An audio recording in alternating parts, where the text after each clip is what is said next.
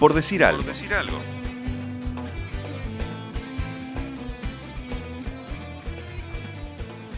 Míranos en vivo en radiomundo.uy. Escuchas el cuadro rumbo a la feria.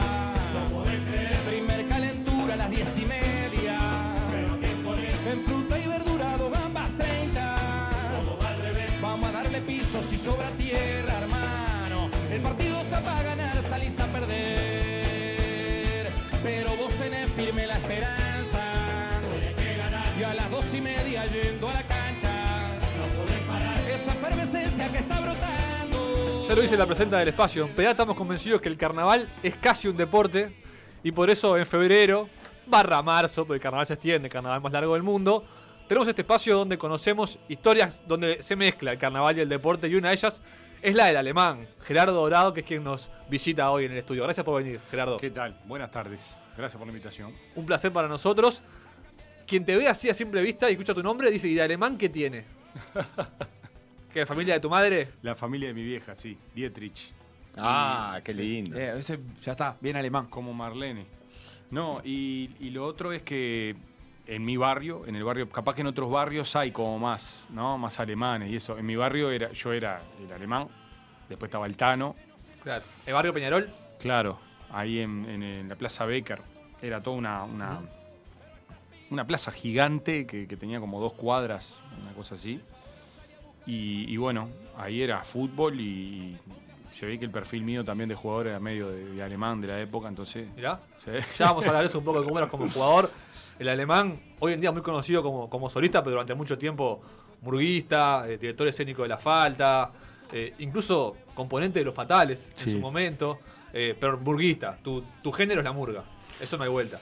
Sí, yo cuando, en sí cuando, cuando era chico, no, no tuve la suerte que me llevaran a, a- a estudiar música o algo parecido a eso. Mi, mi acercamiento fue siempre autodidacta y con amigos del barrio haciendo cosas vinculadas a la música y a los 17 años, a los 15 años, 14 mejor dicho, me llevaron al, primer tablado y ya ahí armamos la, la murga para el corso barrial y después ya salí en la Peñarol, en la murga de mi barrio y es decir, artísticamente lo primero que hice fue acercarme a, la murga, sí. Esta canción que estamos- escuchando se llama Fútbol Paralelo. Es una de tus canciones, una de las varias que hablan de fútbol. Eh, Sí. por, algún, por algún lado. Esta parece casi que un- una declaración de, de qué estilo de fútbol te gusta. Vamos a ponerla en el piso, vamos a darle, vamos a darle tierra. ¿Va por ahí? No, lo que pasa es que la canción, vos sabés que no, no, no tanto. Este, la canción habla de justamente de fútbol paralelo, haciendo un paralelismo ahí con, con ciertas cosas. Una, una historia que ya, que ya había hecho el Choncho Lazaroff en una, en una canción que se llama Pelota al Medio. Pero a mí me gusta el fútbol que pinte, ¿viste? Dependiendo de los jugadores que tengas. Yo no, eh, no, no soy hincha de, de- de- Ah, hay que jugar lindo, ¿viste? Como, como el Barcelona. Hay que jugar lindo, sea como sea, me parece que no. Hay que jugar como se pueda. Y hay que jugar como se pueda. Aparte, el fútbol es algo tan lindo que justamente permite sacar buenos resultados a gente que tal vez no es dotada técnicamente para lo que se espera técnicamente. No sé si me explico lo que quiero Sí, decir. sí, si vos sos un, una- un tipo grandote y, y un collar, ¿no? República Sí, Checa. sí. Este, ¿Qué hace vos? ¿Sos el técnico de República Checa? ¿No lo citás? Sí, tremendo jugador. Es Claro. decir, eh, le tiraba A tirarle cualquier... centros. Claro. Ponía a Nedved por un lado, a Poborski por el otro y a tirarle centro y a, y a bajarla. Este, para mí tiene- eso tiene que estar. Y, y a mí el buen marcador, el, el jugador que siente la marca, eh, me merece el mayor de mis respetos y admiración. ¿Hincha de qué cuadro? Ah, eh, yo soy hincha de la selección uruguaya, ¿Sí? Y después soy simpatizante de la institución Atlética Sudamérica, donde jugué ahí un tiempo. Era hincha de un cuadro grande. Y en el momento que me di cuenta de, lo que- de, de la injusticia que sufren los cuadros chicos, me hice hincha de la institución Atlética Sudamérica. Es difícil cambiar. Porque hay gente hincha del cuadro grande que sabe que es injusto, pero igual es hincha del cuadro grande. Claro. Es, es- es Es bravo casi hasta una posición política, mira lo que te digo. ¿Y por qué la IASA? Porque jugabas ahí. Porque jugué y me trataron bien y yo qué sé. te- te- me, me- me fui, iba a ver a la primera y eso para mí estaba divino. Ta, Y me encontré con, un- con técnicos que, que- Selmar Aguilera, un tipo que había sido figura acá, en, según lo que me contaban, ¿no? Pues yo no llegué a verlo. Este, el Cebolla Guerrever eran técnicos míos y eran tipos que habían sido figuras y que tenían un trato muy lindo con nosotros. Así que eso me empezó a. Me gustó el, el- el- el- el- el acercamiento al cuadro chico. Yo voy a la cancha, me, me encanta ir a ver a las canchas chicas. Partido como neutral. A ver. Sí, totalmente. Eh, ¿Cómo me fue gusta, me gusta. esa experiencia tuya dentro del fútbol como jugador? Eh, más allá de, de- de esto que vos decís que te trataron bien en la IASA, ¿cómo te- ¿cuántos años jugaste? Mm. ¿Tuviste un desarrollo?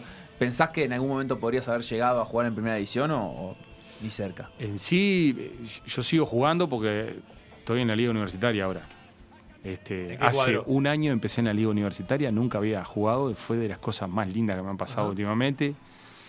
Se llama Perry Sexta Junior el cuadro. Este, y bueno, jugamos bastante. Yo jugué bastante porque viste cuando se empieza a trazar, se empiezan a trazar los días por la lluvia y eso. eh, y llegamos a jugar entre semana y ahí fue que el físico no aguantó y me, me lesioné la rodilla. Estoy con el. con ¿Cómo es? Esta lesión que, ti- que tiene ¿El todo el ligamento cruzado o el eso, menisco? eso, ligamento cruzado. Me tengo que operar. Así que estamos esperando eso para retornar a las canchas. Y ahí en la liga te dijeron alguna vez, ah, vos, anda a tocar la guitarra, anda a cantar. ¿Te reconocieron y te tiraron esa? Y como chiste sí, pero vos sabés que se sorprendieron porque esperaban que, que fuera un poco más perro. Pero Claro, eso es lo bueno, cuando, cuando no hay altas expectativas uno Eso, puede sorprender. En todo orden de la vida siempre es lo que hay que lograr. Generar bajas En expectativas el para luego calentamiento tirarlo sorprender.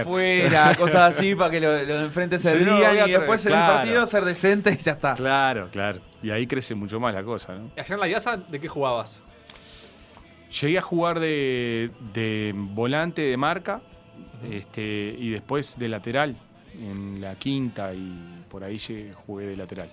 ¿Y volante de, de marca y juego o eras raspador y, Yo, y te sacás el problema de Yo encima? creo, mira, he llegado a la conclusión de que hay dos tipos de jugador.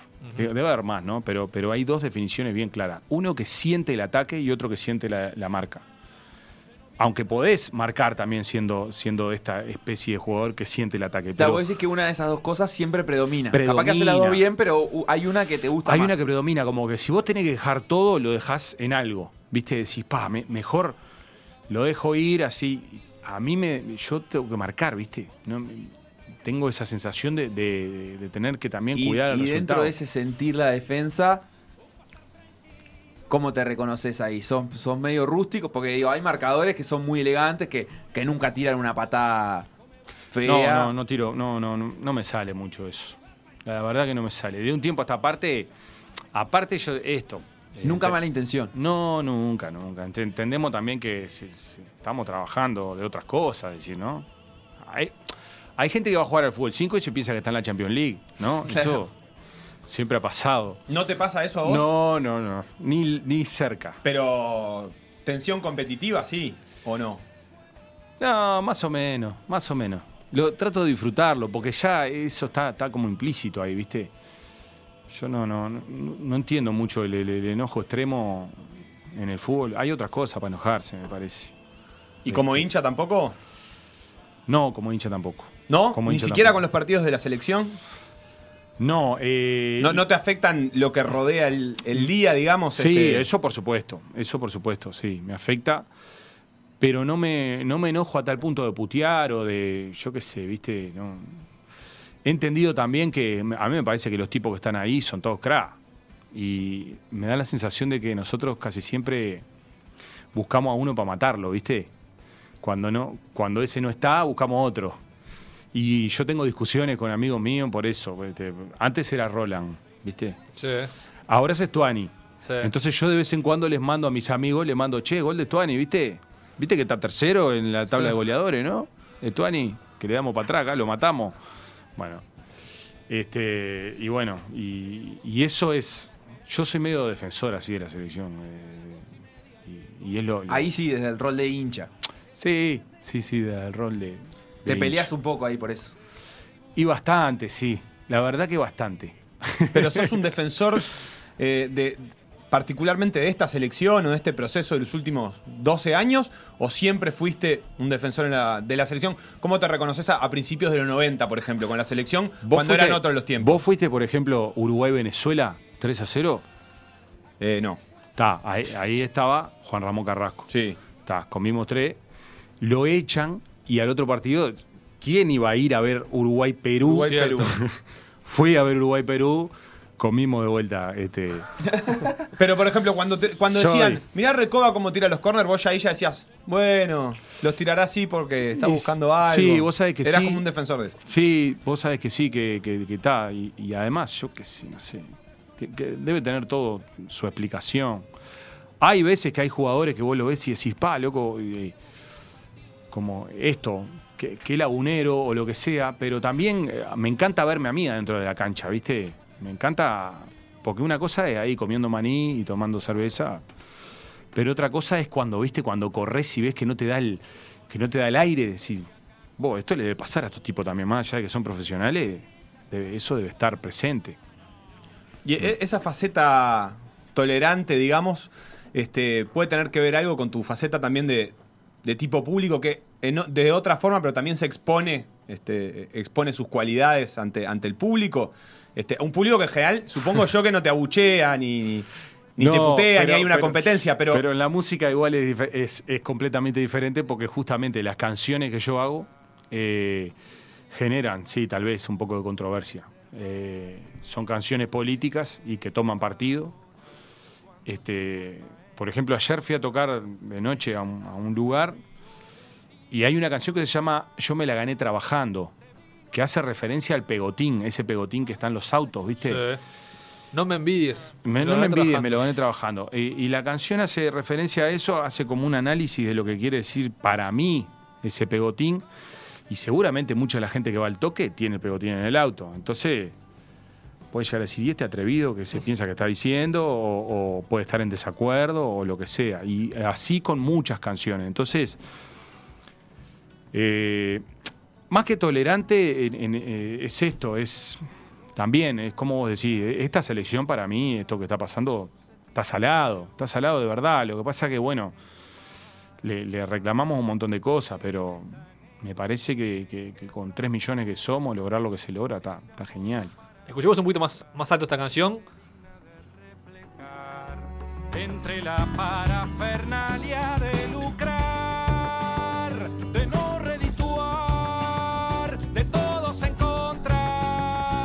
Este tema se llama Maestro y está claramente dedicado al maestro Tavares, con lo que acabas de decir.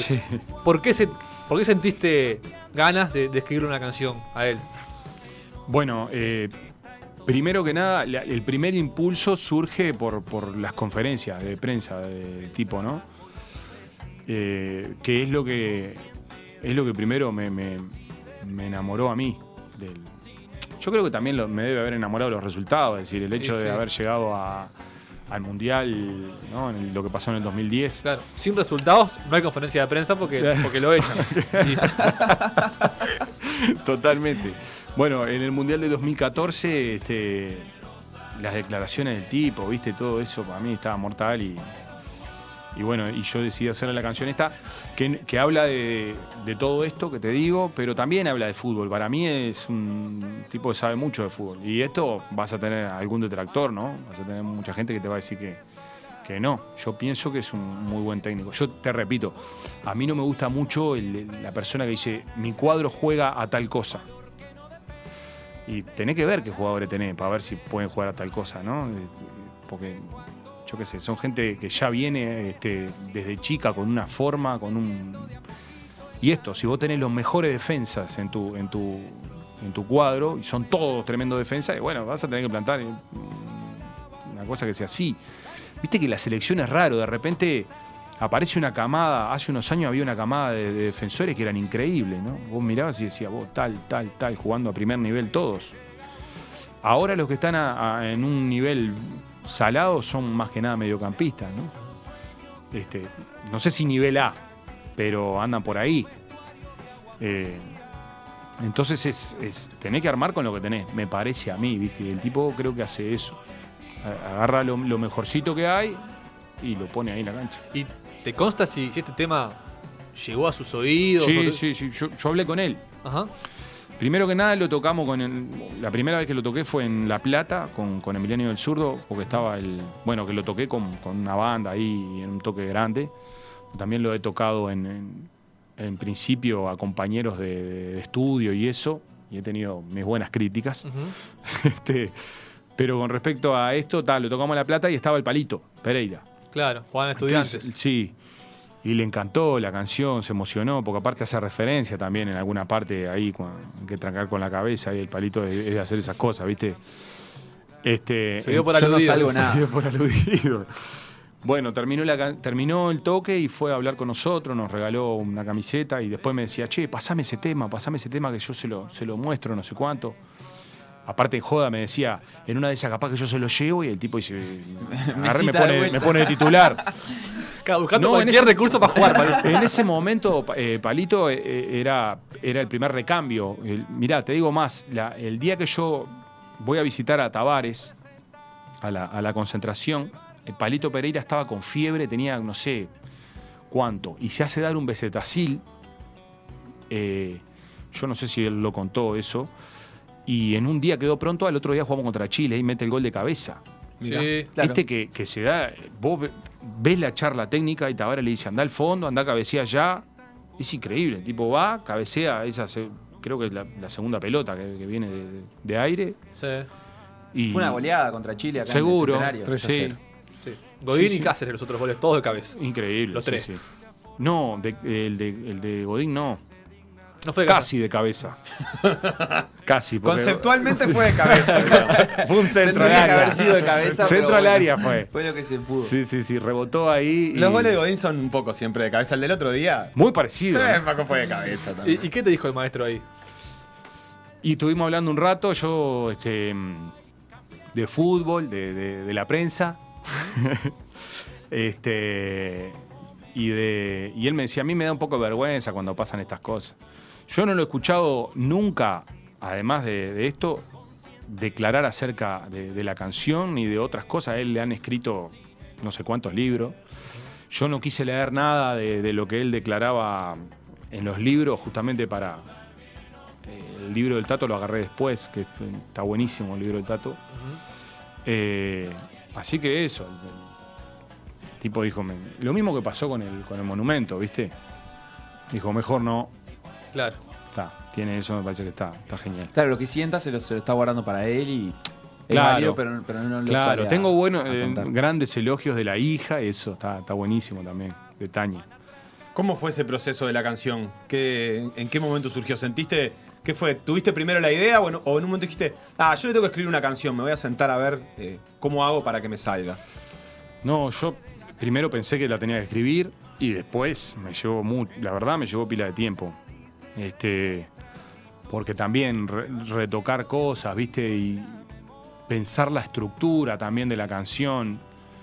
La canción no tiene, por ejemplo, un estribillo, ¿viste? Una, una cosa que vos digas, eh, no, no me surgía, ¿viste? No me surgía y me parece que también es, es la personalidad de- de- del personaje, ¿viste?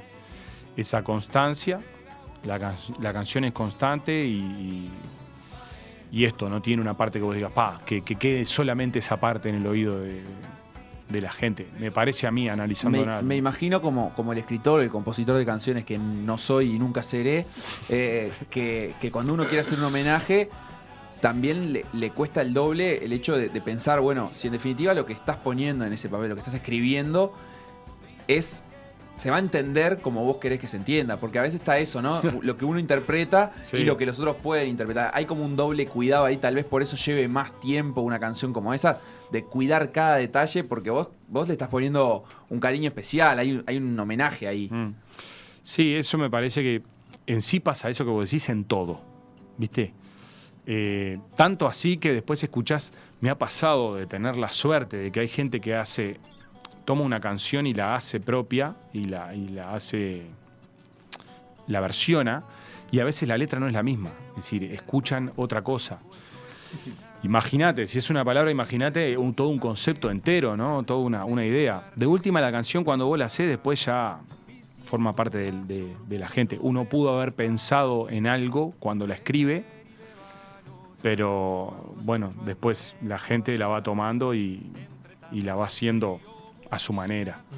Yo tengo partes que son de la canción, que son de las partes que más me gustan, pero... Y ta, y, y no sé si son las partes que más llegan, ¿viste? Hay que, cada cual le da el, el valor a, a cada cosa. En esta época del año, ¿cómo llevas ver el carnaval de afuera?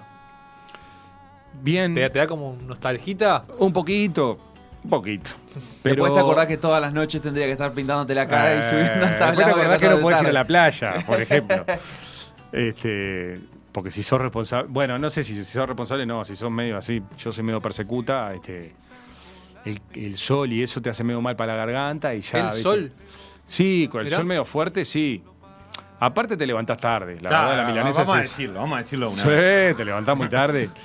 Sí, eh, porque llegás a comer lo que sea y. Pero ni siquiera, viste, yo ni siquiera tengo una vida de, bueno, de, bardo en carnaval. Al contrario, justamente eh, me trato de cuidar porque son todas las noches cantando. Es muy difícil, eh, muy difícil.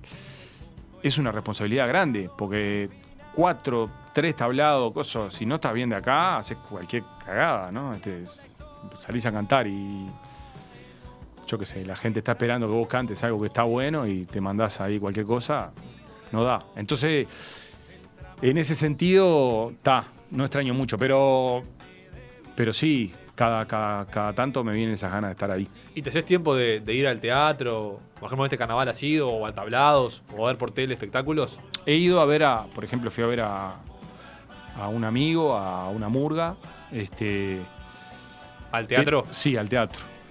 Pero la verdad que no, no he estado tanto metido en, en eso. Indirectamente estás metido porque toda la gente que te rodea tiene que ver con carnaval. Entonces todas estas cosas, esto, esta chanchullo que apareció ahora, horrible, este, son motivos de comentario permanente, este, Claro. esas desilusiones, ¿no? Y- Para mí son desilusiones, vos sabés. Y cómo vos saliste en la falta un montón de años, Sí. este, algunos de los años más recordados. Y hablando de Chanchullo, la falta terminó sin salir en, en carnaval Sí. este año. De hecho, creo que mañana se presenta en, en la trastienda con el espectáculo que armó para salir en, en carnaval, o que iba a ser para carnaval y que no pudo finalmente porque un poco le retuvieron el nombre del título. por Una cuestión de, de la integración de las mujeres. ¿Cómo viviste eso? Este, Yo- ¿Qué te generó? Yo la verdad es que no sé si fue si es tan así. Ajá. No, no tengo tanta idea de si es tan así el tema. El- hay do- la murga tiene dos dueños, ¿viste? A mí me da un poco de gracia porque también pasa que viene mucha gente de afuera y, y- y piensa que las murgas son una cosa media como anárquica, ¿viste? Como que cooperativas este, artísticas, saladas, así. Y, ti- y tienen dueño, ¿viste? Entonces a la hora de que tenés dueño es difícil. Eh, Claro, se parecen más a una compañía de teatro que a una cuestión de construcción claro, colectiva a veces. Claro, Sobre entonces todo algunas, digamos, que hay hay Sí. algunas con otras figuras, pero sí, en general tienen. Claro. Es difícil ser una, una murga cooperativa. Yo, por ejemplo, eh, yo toda mi vida salí en murga con dueño. Pero de grande o ahora, digo, pa, loco, ¿cómo, cómo valoro eso? Los, los grupos que, que se juntan y que discuten cada cosa que van a hacer, que no son decisiones este, personales.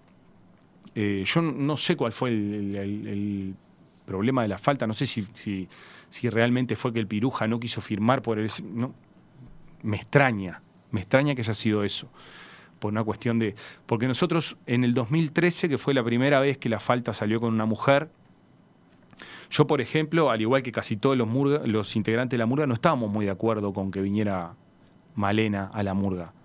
Pues teníamos una cabeza que era que no estaba bueno que hubiera mujeres en la murga en ese momento. A mí ahora me cambia la cabeza de tal manera que se me hace raro no ver una murga con mujeres. Pero es una cuestión de cambio que no me lo impusieron, ¿me entendés? Se me dio solo a mí.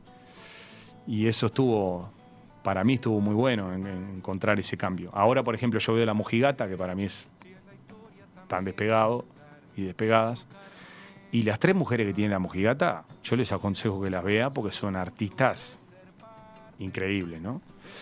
Después, eh, por ejemplo, ves los iranos. No sé si ustedes saben de los iranos. Los iranos es, este, es el, conjunto humoristas de carnaval que viene ganando en la categoría hace como tres años seguidos, ¿no? Pero además viene ganándole a todas las categorías. Si vos sumás los puntos, es el, El mejor espectáculo de es carnaval. el mejor espectáculo de carnaval.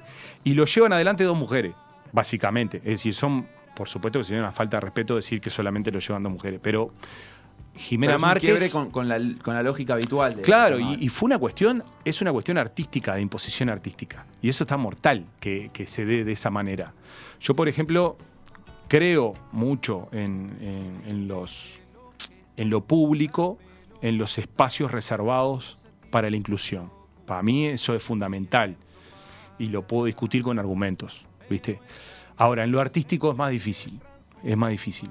Me parece que es más interesante cuando en lo artístico cuando la pisada es porque te ganó la cabeza artísticamente, ¿viste? Aparecen artistas que, mujeres, eh, eh, gente de, yo qué sé, de diferentes etnias, lo que sea, que te parte la cabeza y que te ganó por chao, no por imposición. Claro. Y indagando un poquito más ahí en el, gusto de la murga. Vos al principio dijiste, siempre salí de murga con dueño, que por lo general están asociadas a como ciertos estilos de hacer murga. Las murgas jóvenes, que, por lo general son cooperativas, tienen otras formas. Y mencionaste que te gusta mucho la mojigata. ¿Cómo, que- repartís ese gusto murguero? ¿Te gustan todo tipo de murgas? Eh, ¿O hay un estilo en particular que te gana más el corazón? Esto que te decía, a mí me parece que, que por suerte la cabeza va, se va transformando y va mudando de un lugar a otro. Yo tenía una- un, un gusto de lo que era la murga y me cambió. Yo qué sé, no sé, no, no lo puedo, no sé, creo que no lo puedo manejar. Pero para mí yo siento que es un crecimiento. Capaz que alguien viene y me dice, sos un atrevido. este, pero bueno, a mí lo que hace la mojigata, lo que hacen los pasteles, me parece que está, está buenísimo. Y va por ahí lo que me está gustando ahora. Dijiste que ayer, ayer cantaste. ¿Qué, Sí. qué tenés en agenda próximamente? en sí estamos tocando bastante, por suerte. Una de las cosas que está en agenda es que ahora sale el disco, ahora dentro de unas horas. Horas nada más. En horas. Si sale todo bien. Si sale todo bien. Porque es compleja de recortar esa tapa, ¿no? Sí, tiene es toda triangular por todos lados y vamos a ver a ver qué dice la gente de la imprenta. Pero, pero bueno, sale ahora dentro. Que iba a salir como salga, ya a esta altura del partido. Este, lo presentamos hace un tiempo ya en el Solí, ya tiene que salir. Es un, ya ha sido un dolor de cabeza el, el disco, así que Que sale. tiene el tema del maestro, ¿verdad? Sí, sí, tiene esa canción y tiene otras que, que ya han salido, pero tiene 14 canciones, así que este, Bien, esperemos que alguien llegue a escuchar todo el disco, ¿viste? Hoy por hoy en la velocidad que va el mundo es difícil. O, Este- o que haya un hit en Spotify. Puede ser también, puede ser. Este, y después está después el, el MPU, que va a haber un montón de, de- de artistas que están salados, que estar ahí, compartir con ellos va a ser un disparate. Por supuesto, los que, con los que venimos compartiendo hace tiempo, Emiliano, el zurdo, Alejandro Balbi, el Pitufo. Yo no me quiero olvidar de más nadie, pero después está Fatoruso, por ejemplo, ¿viste? Voy a ir a sacar una foto. El Numa Moraes. Este, un montón de gente va a estar ahí que, que son íconos del arte de este país y estar ahí compartiendo va a estar divino. Y te hago la última. De la gente del ambiente de la murga del carnaval con la que ha jugado al fútbol. ¿Quién juega bien? Quiero decir, pa, ¿cómo la mueve tal? A ver. Porque ¿Sabés hay, fútbol, fútbol de 5 de, de, de murgas. Sí. Quiero bueno, creer. yo tengo un amigo, el, eh, Matías Castro, que es hermano de Pablo Castro, y hermano de Fede Valverde también. Mirá. Este, sí, toca el bombo en la gran muñeca y es un jugador interesante, ¿viste? Se para firme en el medio de la cancha, me gusta. Nos quedamos con él entonces. Sí, sí. Y después está. eh, yo no lo vi jugar nunca, pero Riquero, que es hermano de Riquero. Sí. Pablo, hermano de Matías. Pablo no. eh, ¿Cómo es? De los pasteles. Ah, no me acuerdo el nombre. Bueno, otro riquero. Pablo Riquero juega, pero es más livianito. Ah, Oh, Eh, ah, sí. es mi amigo de Pablo, lo quiero mucho, pero es livianito. El hermano, qué falo, se me fue el el nombre. hermano era mejor. Juega en el eh, X13, que ascendió ahora este, en la liga universitaria. Y dicen que, que es, que es bueno. Es medio férreo. Medio. ¿Gonzalo puede ser? Gonzalo. Gonzalo Riquero, claro. Este integrante de la Mura de los Pasteles, este, uno de los, de los promotores de la Mura que está siempre ahí laburando. Dicen que bueno, yo no lo vi. Después hay mucho talento, ¿no? Hay mucha gente que juega muy bien.